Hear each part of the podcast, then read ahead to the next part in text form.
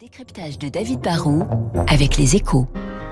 Et avec la Banque Postale, engagée aux côtés de ceux qui font l'économie de demain. Bonjour David. Bonjour Renaud. Les nuages s'accumulent au-dessus du marché immobilier. Alors pour l'instant, euh, tout va pas encore mal, mais on ne peut plus dire que, tout va bien. On sent que le marché immobilier commence à, se tendre, à se et le premier segment sur lequel il y a de plus en plus de signaux qui virent au rouge, c'est celui des ventes de logements neufs. Hein, sur ce marché, les ventes ont quand même baissé de presque 15% depuis le début de l'année.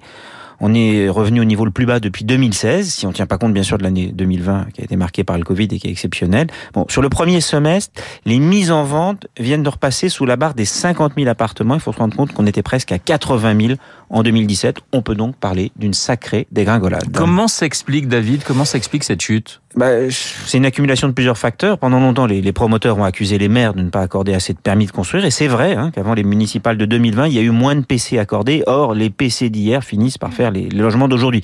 Ça explique peut-être partiellement un problème du, du côté de l'offre, mais le décrochage est sans doute aussi très lié à un manque d'appétit côté demande. Hein. Les, les, taux d'intérêt remontent, les banques refusent de plus en plus de dossiers de financement. On en parlait tout à l'heure avec François Geffrier, presque un sur deux. L'incertitude économique pousse aussi certains ménages à être plus prudents.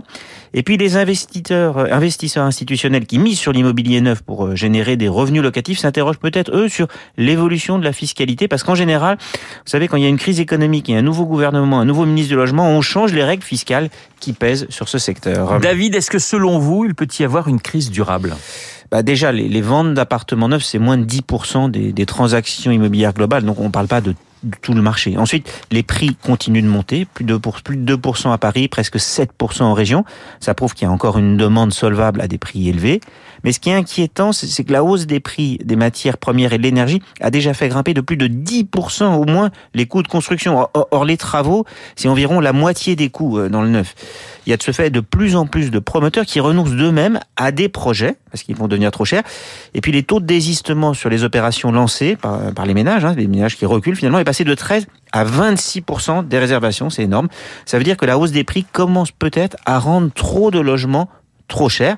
L'élastique s'est tendu pendant des années. Il risque peut-être maintenant de casser. Le décryptage de David Barrou sur l'antenne de Radio Classique dans une minute. Le journal de 8 heures. Je vous rappelle mon invité à 8h15 dans les stars de l'info. Je recevrai Gilles Kepel, spécialiste du djihadisme et des relations internationales. Et puis dans Esprit Libre, vous retrouverez Cécile Cornudet et Éric Le Boucher tout de suite.